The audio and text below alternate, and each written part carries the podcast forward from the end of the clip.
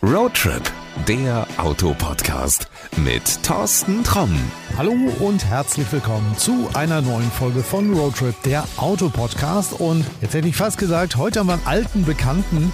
Das stimmt nicht so ganz, aber er war zumindest schon mal bei uns hier in der Show. Das ist der Maxus Mifa 9. Genau, den hat damals Maxus-Chef Carsten Dornheim vorgestellt. Und wir sind ja was schuldig geblieben. Das will ich gleich am Anfang erstmal auflösen. Wir wollten nämlich erklären, wofür steht Mifa 9. Also MIFA steht für Maximum Intelligent Friendly Artistic. Wofür das 9 steht, keine Ahnung, auf jeden Fall nicht für 9 Sitze, denn es ist ein Siebensitzer. Wir haben ja damals schon ein bisschen darüber geredet, was ist der MIFA 9 eigentlich? Auf dem Prospekt steht übrigens drauf, das Premium E-Shuttle, also ein elektrisches Shuttle. Carsten hat das wunderschön erklärt, darum packe ich dir den Link einfach gleich nochmal in die Show Notes, dann kannst du da nochmal reinhören und erfährst ein bisschen mehr über den Hintergrund vom MIFA 9. Heute machen wir folgendes, wir gucken uns dieses Auto mal in der Praxis an und angucken. Ja klar, dann machen wir gleich den Optikcheck. Da fangen wir wie immer vorne an. Ja, da ist er schon mal ein Hingucker. Also es ist ein Auto, wo viele Leute, wenn du unterwegs bist, stehen bleiben, schauen, auch wenn du ihn geparkt hast. Jeder muss erst mal gucken, was ist das denn für ein Auto? Weil die Front, die sieht wirklich schon richtig cool aus. Super, super schmale LED-Scheinwerfer. Kein übertrieben großer Kühlergrill, ein bisschen chrom, seitlich die Nebelscheinwerfer.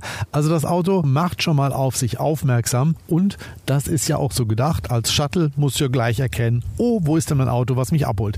Gehen wir mal zur Seite und da müssen wir schon ein ganzes Stück zurückgehen, weil das Auto ist echt mörderlang, über fünf Meter. Wenn du dir das anguckst, das ist eine harmonische, fließende Linie, da sind keine großen Spielereien dran. Ja, und was auf jeden Fall auch auffällt, das sind die riesig großen Türen in der zweiten Reihe, da kommen wir aber gleich nochmal zu. Wir gehen mal ganz nach hinten, sind wir heute ein bisschen länger unterwegs unterwegs und das ist die Heckklappe mit ja der LED-Beleuchtung hinten. Und wenn du im Dunkeln mit dem Mifa 9 unterwegs bist oder andersrum gesagt, wenn im Dunkeln ein Mifa 9 vor dir unterwegs ist, auch das ist ein Erlebnis, denn die Designer haben sich mit der LED-Beleuchtung wirklich was einfallen lassen. Das sieht richtig, richtig cool aus. Auch da ist er ein Hingucker. Ja, komm, wenn wir schon mal da sind, dann machen wir die Heckklappe auf. Das geht am einfachsten natürlich entweder mit einem Tastendruck oder wenn du einen Schlüssel hast, drückst einfach drauf und dann passiert folgendes.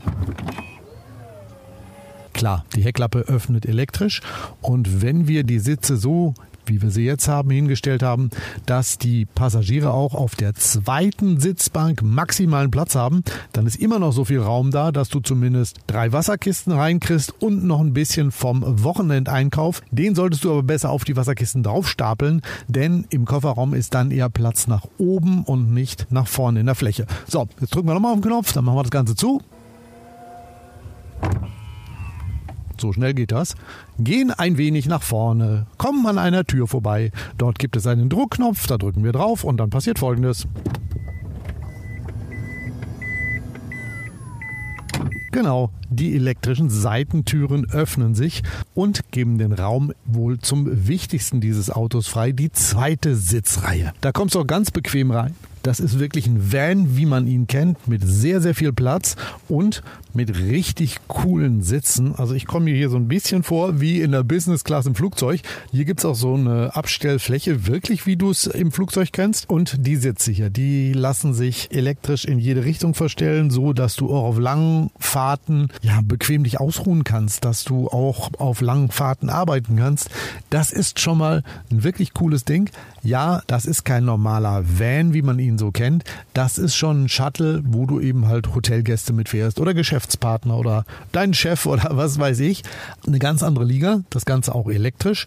Ja, ich würde jetzt eigentlich am liebsten hier hinten sitzen bleiben und sagen, Chauffeur, bitte einmal an den Gardasee. Ich habe das kleine Gepäck mit. Die Kreditkarte ist auch da. Das würde sich hier hinten richtig gut anfühlen. Ähm, du kannst ja auch temperaturmäßig dich schon mal auf den Gardasee vorbereiten. Wenn es dort gerade mal wettertechnisch nicht so gut sein sollte, kannst du hier auch wirklich 32 Grad einstellen und äh, kannst dich so auf einen Urlaub im Süden vorbereiten. So, genug geredet. Wir steigen jetzt aus und gehen nach vorne links und fahren selber mal das Auto. Ich habe mich jetzt rechts hingesetzt, muss ein bisschen weiterlaufen. Also nochmal hier einen Knopf drücken, dann piept's.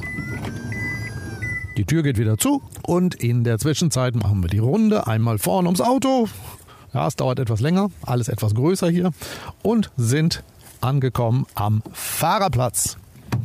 So, und da, wie man das bei Vans kennt, muss man ein wenig nach oben steigen und dann hat man auch den guten Überblick, wie manche das aus den SUVs lieben. So, Tür zu.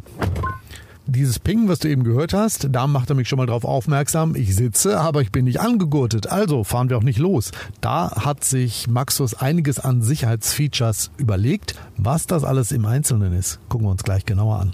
So, in diesem Auto ist wirklich alles an Sicherheitsfeatures verbaut, was man heute in einem modernen Auto hat und noch ein bisschen darüber hinaus. Also auch die Assistenzsysteme sind aller, aller neuester Bauart.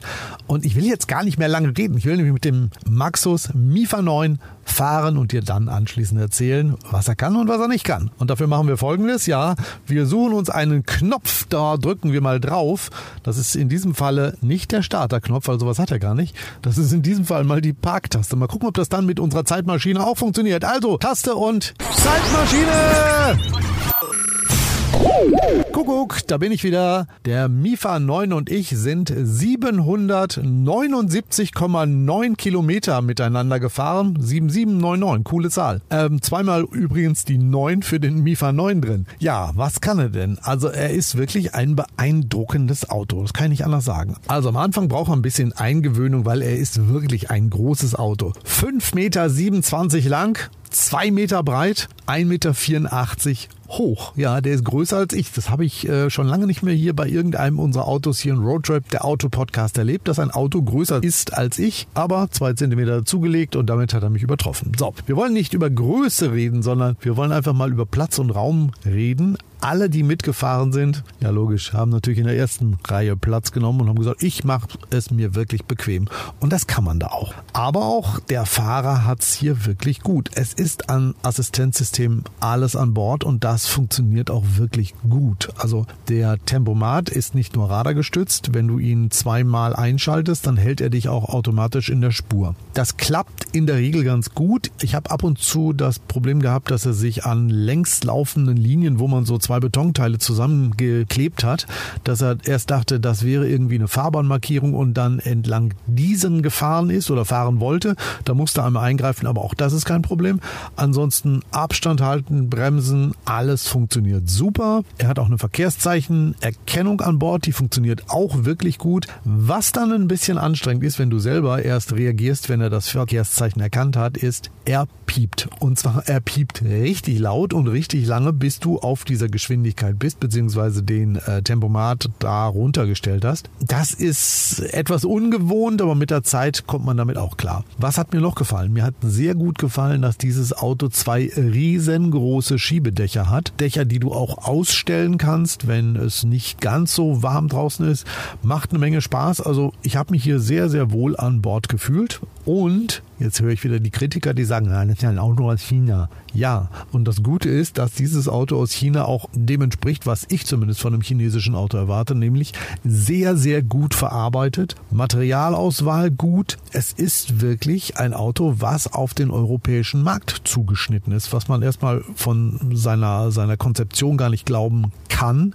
Aber ich denke, elektrische Shuttles werden wir in nächster Zeit immer häufiger sehen. Und davon gibt's halt nicht so viel. Der Maxus Mifa 9 ist mehr oder weniger alleine unterwegs. Ja, es gibt noch den ID-Bus, der ist aber deutlich kleiner und der ist von seiner Konzeption auch nicht mit diesen typischen, ja, ich sag mal, Business-Class-Sitzen ausgelegt, sondern der ist ein bisschen anders gemacht.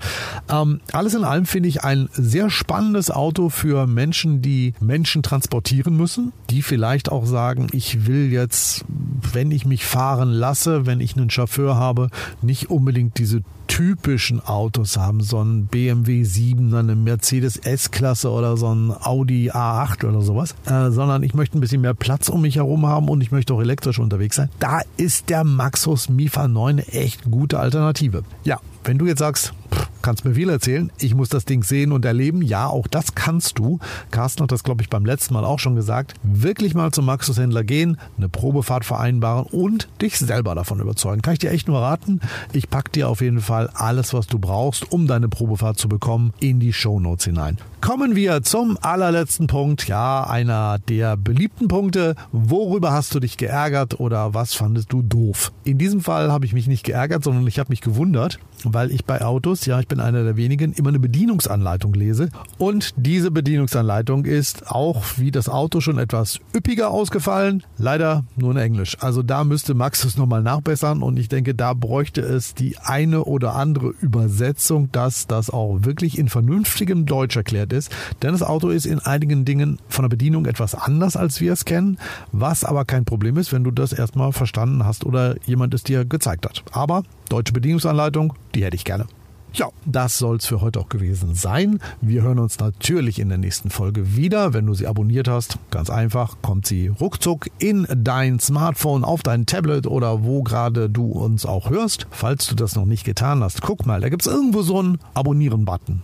Manchmal ist er rot unterlegt, bei einigen ist er blau unterlegt. Da mal draufdrücken. Das tut nicht weh, das kostet nichts. Der große Vorteil ist nur, du hast die nächste Folge automatisch auf deinem Abspielgerät. So, und das soll es jetzt für heute echt gewesen sein. Hier aus dem riesengroßen Maxus Mifa 9. Äh, wir hören uns in der nächsten Folge wieder. Also bis dahin, gute Fahrt, pass gut auf dich auf und adios. Das war Roadtrip, der Autopodcast mit Thorsten Tromm.